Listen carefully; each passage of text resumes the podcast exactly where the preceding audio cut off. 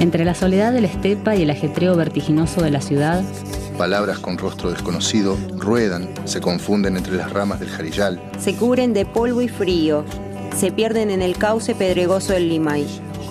A veces encuentran, por azar o por urgencia, a alguien que las lee. Hoy queremos escuchar las voces de quienes han hecho rodar esas palabras. Esto es Preguntas y Respuestas soplando en el viento el ciclo de entrevistas de tres liternautas. El viento me confió cosas que siempre llevo conmigo, me dijo que recordaba un barrilete y tres niños.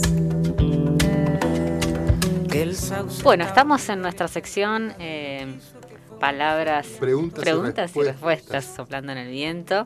Vamos a ir a una presentación especial que tenemos para hoy, ¿sí? sí.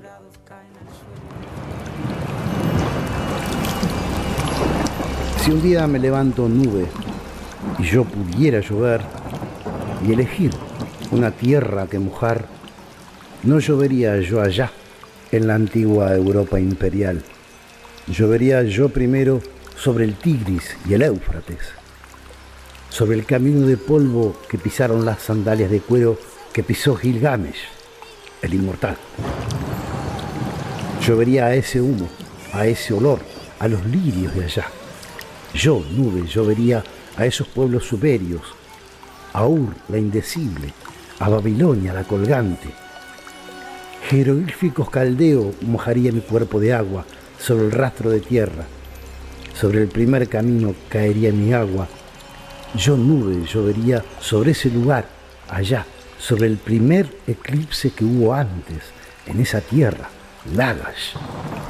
Allá yo vería donde sus ojos vieron la punta del tiempo, los primeros que escribieron pupilas de sal polvorienta, nacer y morir sus hijos.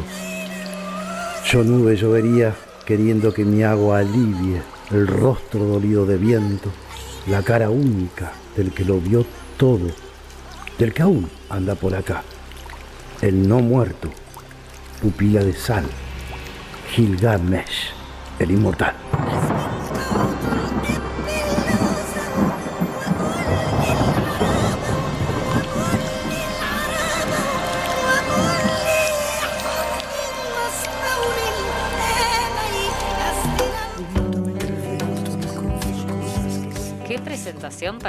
Invitado de esta noche, ¿no? ¿Querés presentarlo, Fer? Sí, arranquemos con la presentación eh, de Daniel Rizo Patrón, que nació en San Martín de los Andes en el año 1958.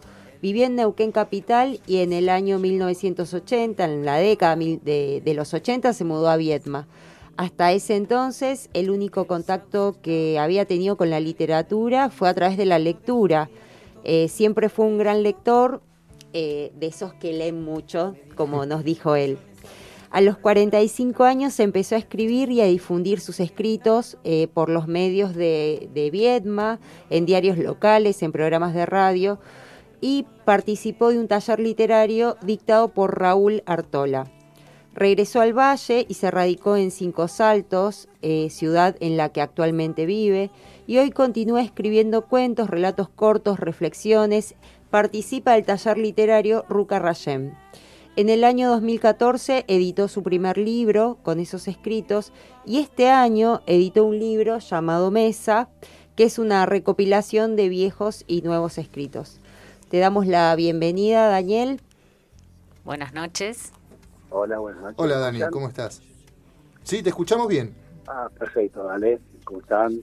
Muy bien. El poema que, escuchamos en la presentación es Gilgamesh y presenta y, pertenece a eh, su último libro, Mesa, ¿verdad? Sí. Ah, claro, a Mesa, sí, sí. Yo no lo escuché porque tengo el, coso bajo. ¿Te perdiste ah, escucharte vos mismo?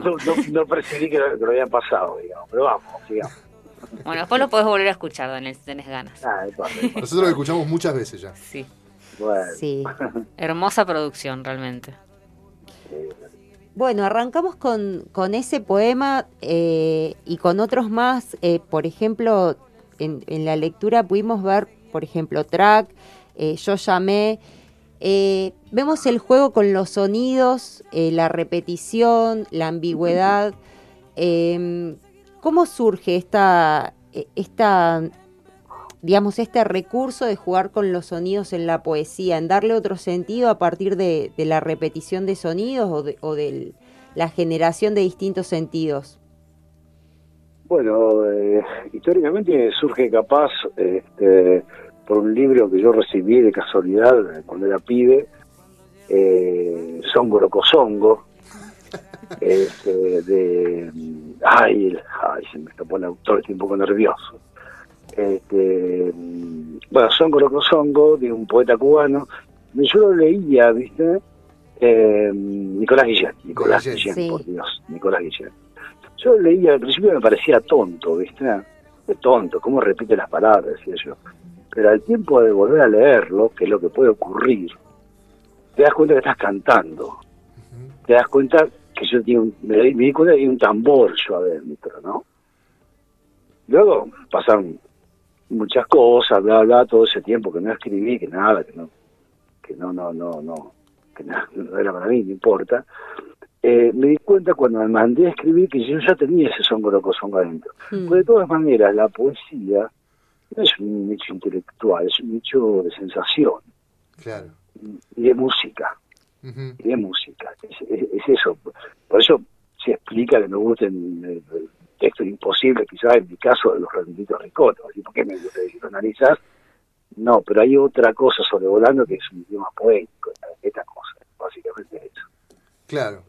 Eh, em, yo retomo lo que decía Fer, ¿no? Esto de, evocar la lluvia mediante las palabras, ¿no? Porque siempre hablamos de, de, la, lo difícil que es eh, nombrar a través de la palabra, y sin embargo esto de si yo pudiera llover, no llovería yo allá, y parece, tiene la cadencia esa musical de, la tormenta que arrecia, ¿no? Sí. Y, también pienso en el, en el golpe en la tierra, que, que esta musicalidad que, vos nos mencionás, la, la, pienso como ritmo y un ritmo que va hacia la tierra, no, no algo eh, volátil o mm, que está etéreo. Etéreo, claro, no me salía la palabra, sino algo ahí que está en la tierra que golpea. Mira interesante lo que dicen. Menos mal que te parece interesante, si no estábamos en el horno. es interesante lo que pasa cuando uno escribe algo y lo deja suelto así a ver qué les parece a otros. Como decía hace un rato Clara, que decía, este, le, dan ganas de leerlo, ¿no? Le dan ganas de leerlo. Sí. Un poco quizás sea, le dan ganas de escribir, que fue lo que pasó con otros autores, ¿no? Claro. claro. O te dan ganas de, te dan ganas de, ve a otro haciendo algo y decir, ¿por qué yo no? Claro. Y hablando de ganas, ¿qué, ¿Qué cosas te dan ganas de escribir? Eh... ¿Qué pregunta? Ay, no sé qué decir. Es difícil, era es difícil. La pregunta es difícil. Eh, eh, eh, Rizo Patrón, piénsela, piénsela. Y vuelva en dos días.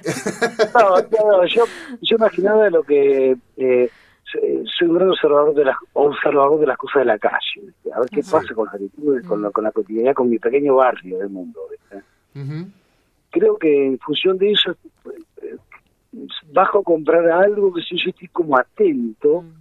A que me pase algo en ese sentido como llamando al asunto y luego queda resetear queda ahí y en un momento bla bla bla sale digamos depende de lo que quiera decir pero como, como que yo vivo para cultivar imágenes, una cosa así, una cosa así. Para cultivar imágenes. Claro, claro. Una cosa así. Como para guardar. Hay que un escáner adentro que, que va rastrillando situaciones, olores, pequeñas visiones muy chiquitas, muy cotidianas, pero que se pueden block, como incluir en algo más, más antropológico, digamos. Claro, y, eso es parte de lo que se puede leer en, mesa, ¿no? Eh, esta, eh, esta mesa que deja de ser una naturaleza muerta, un mueble quieto, eh, y se transforma en algo que es, es, es, depósito de la vida, ¿no? Es la mesa con sus manchas diarias de la comida, el zumbido de las moscas a veces molestas, aquello que es placentero y aquello que es doloroso. Eh, es un mueble que parece respirar, ¿no? ¿Hola? ¿Hola? Sí, sí, sí, sí, sí, sí, totalmente de acuerdo. de acuerdo. de acuerdo. Daniel, eh, vos decías en, en, tu biografía que eh, sos diseñador gráfico. ¿Puede ser? Bien. Y sabes que cuando yo leí eso y después leía tu poesía, me parecía que ahí había como, como una combinación entre tu trabajo o esa, esa primera profesión eh, y la construcción de imágenes que haces en, a través de las palabras. absolutamente, absolutamente. Muy probablemente. Sí, sí. Y, y Estaba pensando. Sí. Sí. No, no, que es que absolutamente todo se trata de comunicación. Por ahí desde la gráfica, desde la pintura, desde el arte, desde la, de la radio, eh, todo el, asunto del mundo es poder comunicarnos. Me parecería así. Sí. ¿Me están escuchando? Pues no sé. Sí, sí, sí, estamos, escuchando. atentamente. ¿Nos escuchás bien vos? Sí, sí, sí. Pasa que hay momentos de silencio que no sé si soy yo o... No, es que te estamos escuchando. Claro. Dale, dale. Atentamente. Claro, que esta historia de la comunicación, ¿viste? De, de los ejes rotos. Claro. Bueno, por eso, eh, quizá, quizá todo lo que, lo que hagamos en efecto de comunicación, eh, algunos con un talento, otros con otro, qué sé yo, pero eh, para sentirnos menos solos, sería una barra de algo, ¿viste? En un mundo imaginario, a lo, a lo Dolina, si querés, ¿viste? Pero a mí en ese sentido me ha ido bien porque he conocido gente muy, muy copada, ¿viste? lo, más bonito de escribir este, ha sido conocer gente muy copada, ¿viste? Sí. Y, ni siquiera menos solo, si eventualmente me importara. claro, claro, claro. Eh, una, una, un rasgo que eh, por ahí eh, me llamó la atención a mí fue eh, la propuesta de un lenguaje nuevo también, un lenguaje que es profundamente rebelde, ¿no? Esto algo de eso hay, algo de eso hay. Claro, eh, eso hay. Esto de como de, de, no quiero usar la palabra de construir que me parece muy fea, lo estoy diciendo desde, ahora, pero eh, sí hay como esto de poner en tensión la identidad nuestra, ¿no? Esto de, de decir que somos como antihombres, antiseres, eh, somos antiaqueles, somos seres que no viven en ningún lado. Eh, Exacto, y que, sueño. Eh, ¿Cómo se da ese proceso de, de, de rebelarse contra, contra eso que, se, que, que, está en la lengua, pero que nos conforma como identidades? Eh, no se da, es un destino. Es un destino. A ver, a ver, a ver, ¿cómo es eso? Yo rebelde de chico, amigo. Sí, sí, eso lo, eso, lo, sé. Sabemos. Eso lo sabemos. Eso lo sabemos. De chico y de grande. Sí, he quedado, he quedado así. Es mi naturaleza. Es mi naturaleza, no puedo explicar más. Me ayuda a alguien mejor. Qué increíble esto de, del destino, ¿no? Digamos. ¿Te, ¿Te puedo pedir una lectura, Daniel? Neta, ¿cómo no? Eh, me gustaría que, si querés, eh, leer para escribir Pida. Ah, para escribir Pida. ¿Te gustó esa? Me gustó. Sí, a mí también. mucho, mucho. Para que, la, para que la busco, ¿dónde la tengo? Tengo eh, acá el PDF. Busque, ah, busque tranquilo, busque, busque tranquilo. tranquilo. Nosotros estamos, no nos vamos a ir a ningún lado. Estamos acá. Eh, me estoy tardando como demasiado realmente hablando. Aparte yo amo la radio, ¿eh? Ah, es, es una zona de, de, realmente... A ver, para, para que le invito. Está en la página 39, si te ayuda. 39, bárbaro. Ver te va guiando. Estoy corriendo por el PDF hasta la 39. Ah, ya llego, ya llego, ya llego. Llegando Para que pida, mirá vos qué, qué interesante que que te haya gustado eso. Ahí está. ¿Largo? Sí, sí, sí, largue, largue, largue. Para escribir, pida. Para escribir se recomienda primero una lapicera Bic, trazo grueso negra, imprescindible, que se consigue en cualquier kiosco que esté en la esquina del pueblo, que esté en la esquina del barrio, mejor esquina donde uno viva. Vaya y compre, pues, una Bic negra trazo grueso. Pida. También imprescindible unas hojas A4, 210 por 297 milímetros, le aseguro. Como esta que usted ve ahora, donde está escrito esto, mismo gramaje, misma medida, pida. Y con eso hasta ahora alcanzo. Después de eso, no pida. Si es que usted realmente desea escribir, no pida más. Porque ahora viene la parte difícil. La parte donde uno tiene la las A4 tan bonitas y tentadoras y no sabe qué poner ahí. Ojo acá, ojo acá. No intente nada.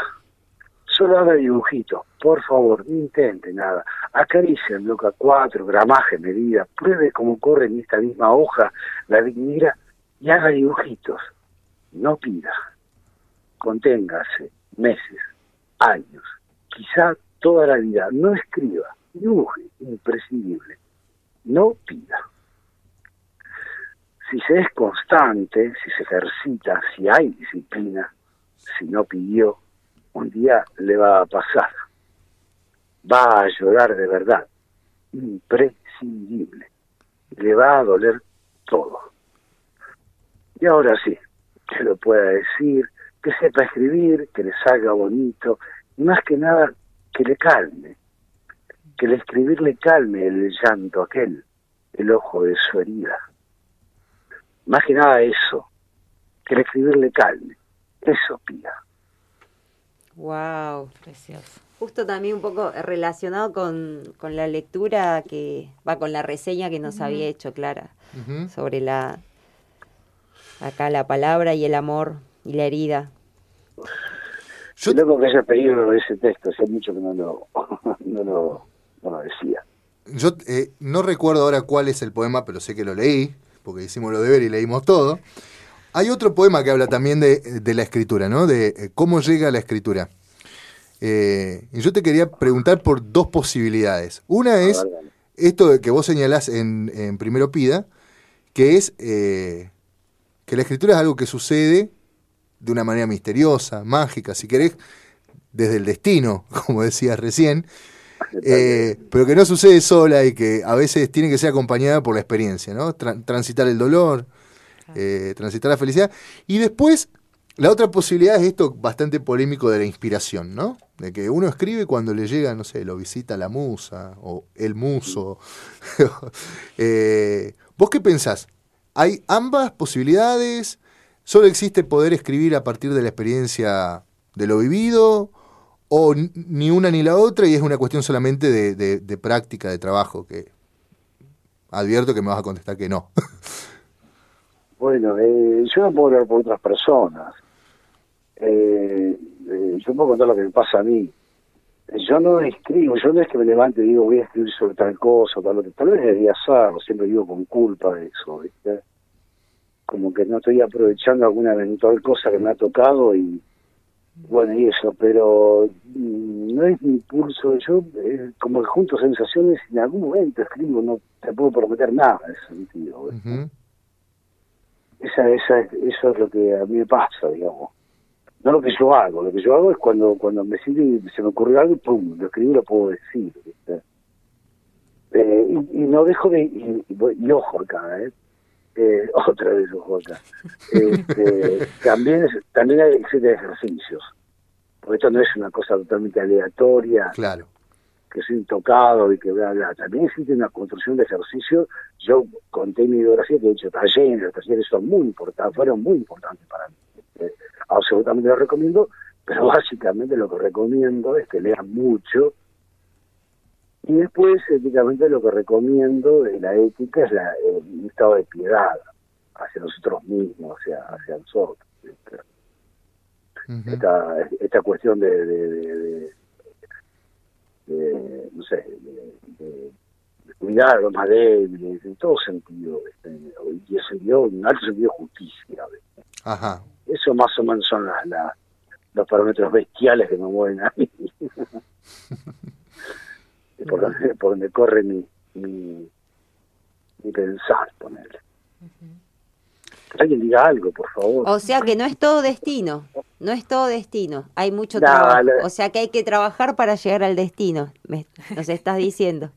No sé, estaríamos ahí en, una cuestión medio de esa de cada uno artífice de su propio destino que se rozan a la meritocracia, qué sé yo. Es una claro, es un caos. La vida es un caos, ¿viste? Qué sé yo, yo no, no, no, no puedo aventurar que hay un destino. O sea, encontrar una cuestión filosófica donde entraríamos a tejer de que hay alguien alguna vez allá haciendo una cosa por mí. Claro. Si soy una hormiga, Claro. ¿Te has sentido frustrado ante la ante la hoja vacía? Por ejemplo, suponga, supongamos, tenés la, tenés la motivación dada por la experiencia vivida, ¿sí? Eh, has ejercitado, eh, pero sin embargo... Había, una vez preguntaron a una gran escritora argentina de las clásicas de la generación de Borges, no me acuerdo el nombre, ella Marta algo era, este, que a mí me impresionó que le preguntaron, este, yo todavía no me escribía ni nada, pero bueno, ¿cómo decía para escribir? Esta mujer, este, una feminista argentina, una diseñadora histórica de aquellos años, este, la respuesta fue eh, eh, tiro y escribo, escribo y tiro, escribo y tiro, escribo y tiro, escribo y tiro. Como que este, va desechando muchas cosas, va desechando muchas cosas. ¿Está contestada la pregunta? Eh, parcialmente, parcialmente tiene un 7, eh, pero, pero puede mejorarla, puede mejorarla. Quiero decir, Creo que está, bueno, vamos, aún así, aún así eh, con esa posibilidad de escribir y tirar es un avance maravilloso, pero ¿cuándo, ¿Qué pasa cuando no hay nada, cuando está la página en blanco, no? No sé nada, ¿qué vas a hacer? Claro. No, hay que pedir nada. No hay que pedir, yo estoy pidiendo. No, no, estoy... no pida, no pida, no pida, siga solo. Es como que te lo dictan, loco. Claro. A mí me ha pasado eso, vos sabés que a mí me ha pasado eso. Yo que soy nadie, ¿viste? Pero, pero una, unas cuestiones de, de, de la conexión, ¿viste? No sé, no sé cómo es. ¿Y que has sentido que te lo dictaban? ¿Cómo que me lo dictaban? Y escribiste, eh, eh, mira, mira, te voy llevando hasta donde yo te quiero llevar. A ver, dale. ¿Y lo que escribiste era lo que te dictaban? ¿Era parecido? Eh, y estaba muy bien. ¿Estaba bien? Estaba bien. Gilgamesh lo escribí un tirón, una noche, me acuerdo, donde estaba, y, me acuerdo cómo concluí una serie de cosas que venía por una historia de dolor reciente, una, una separación jodida, una de esas cosas, bla, bla, bla.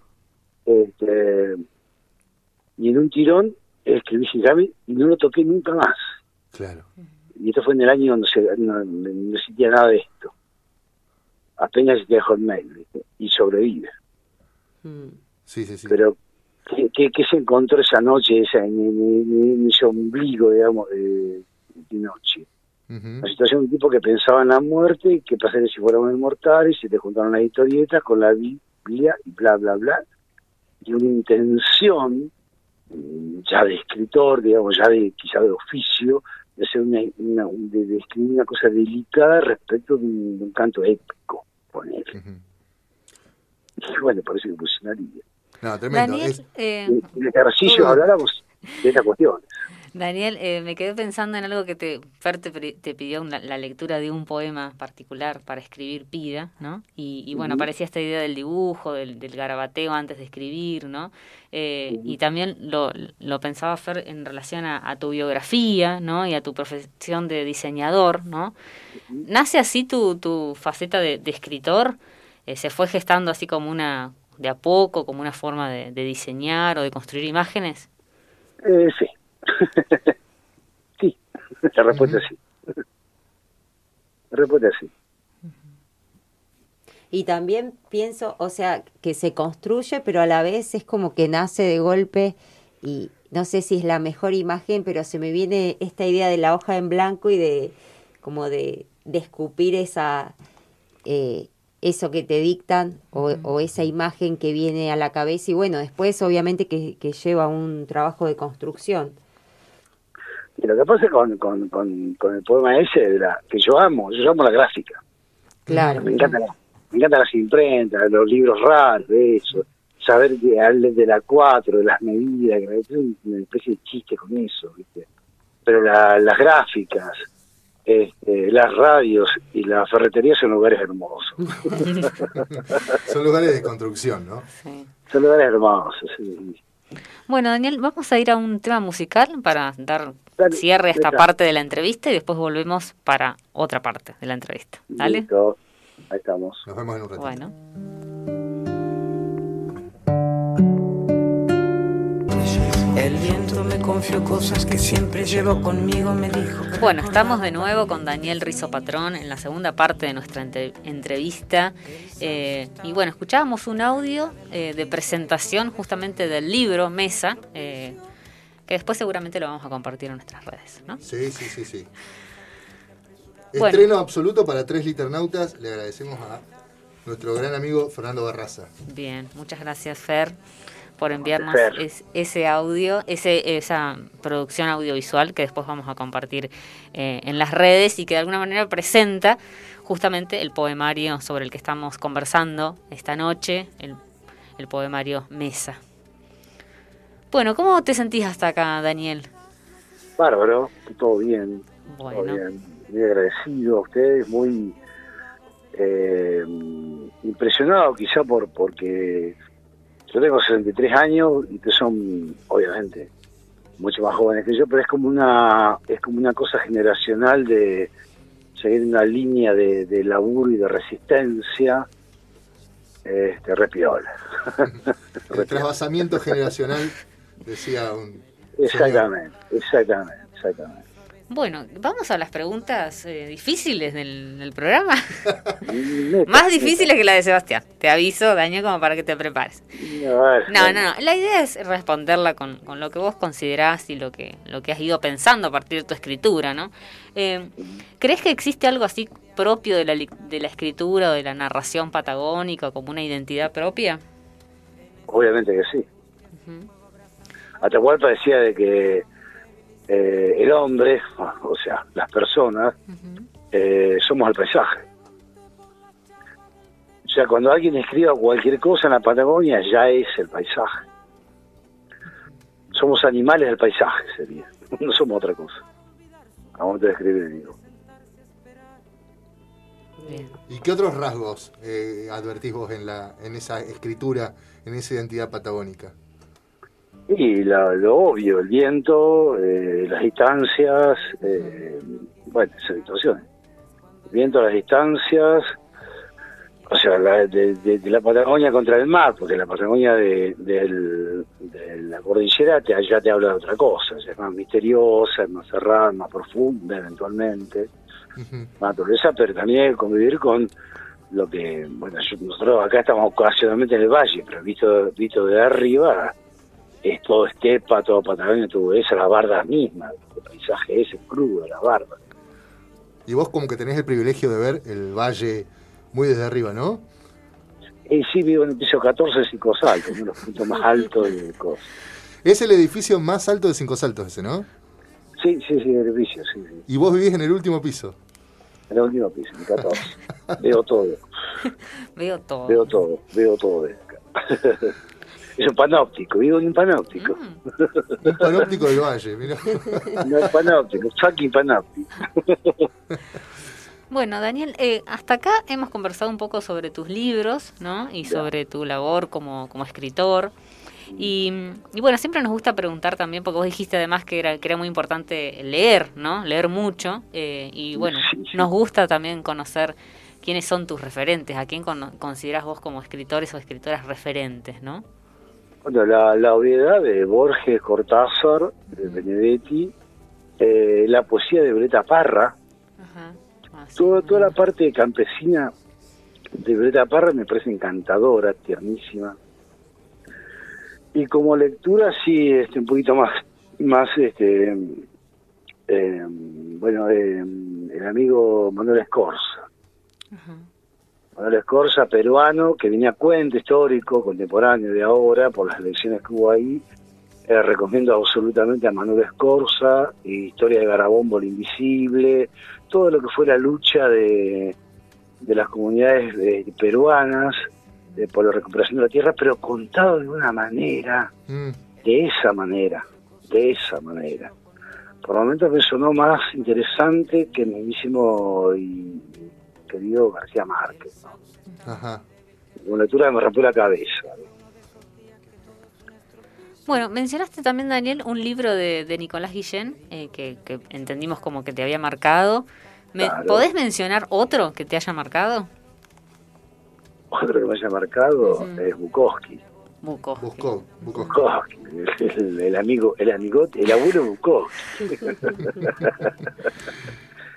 Con esa mirada anti-yankee, eh, eh, mirando las entrañas del, del, sistema de dentro y contándonosla, ¿viste? contándonosla sería. ¿Y de Borges, de Borges, eh, con qué Borges te quedas? ¿Con el narrador o con el poeta? los laberintos, los laberintos. Con, la mente de Borges me quedo, confunde el memorioso, me quedo. Claro.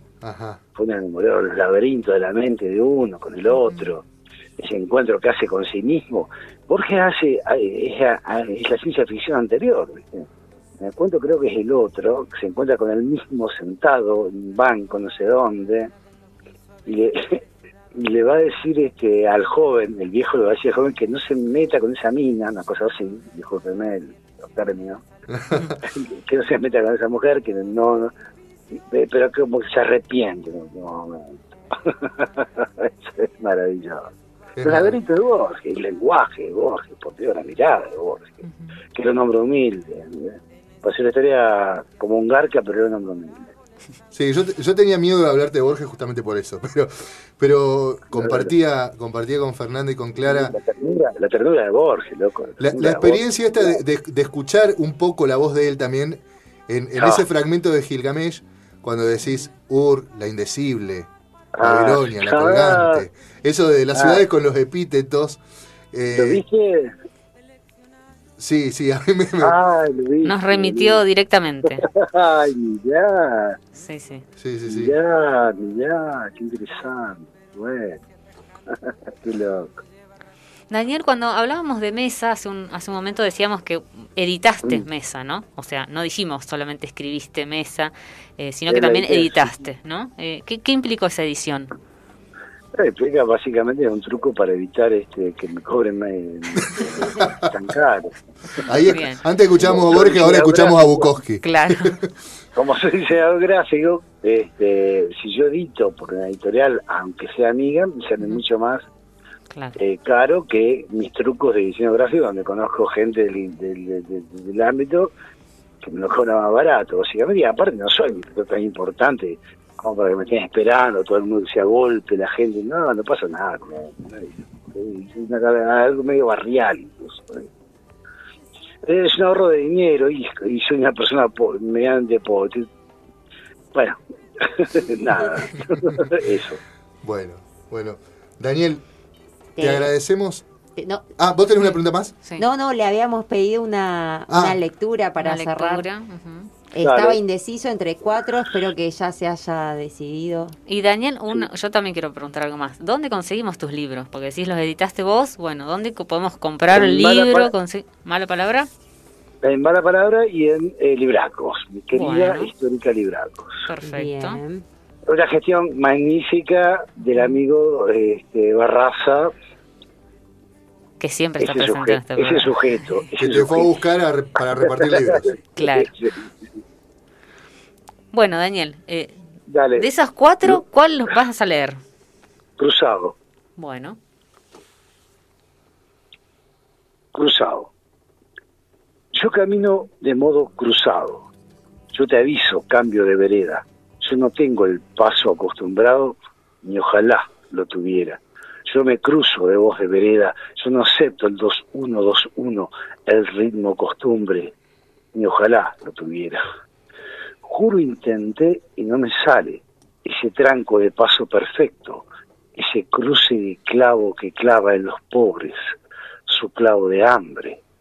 Yo no bailo la danza perfecta, yo camino de modo cruzado, yo me cruzo de voz de vereda, no tengo el paso acostumbrado, ni ojalá lo tuviera. Qué lindo. Bueno, muchas gracias Daniel por haber aceptado nuestra invitación. Gracias. Conversar un poco sobre tu libro y sobre tu obra. Un placer para nosotros. Muchísimas gracias Daniel. Nos veremos Chao, pronto. gente. Un abrazo. Gracias. Abrazo.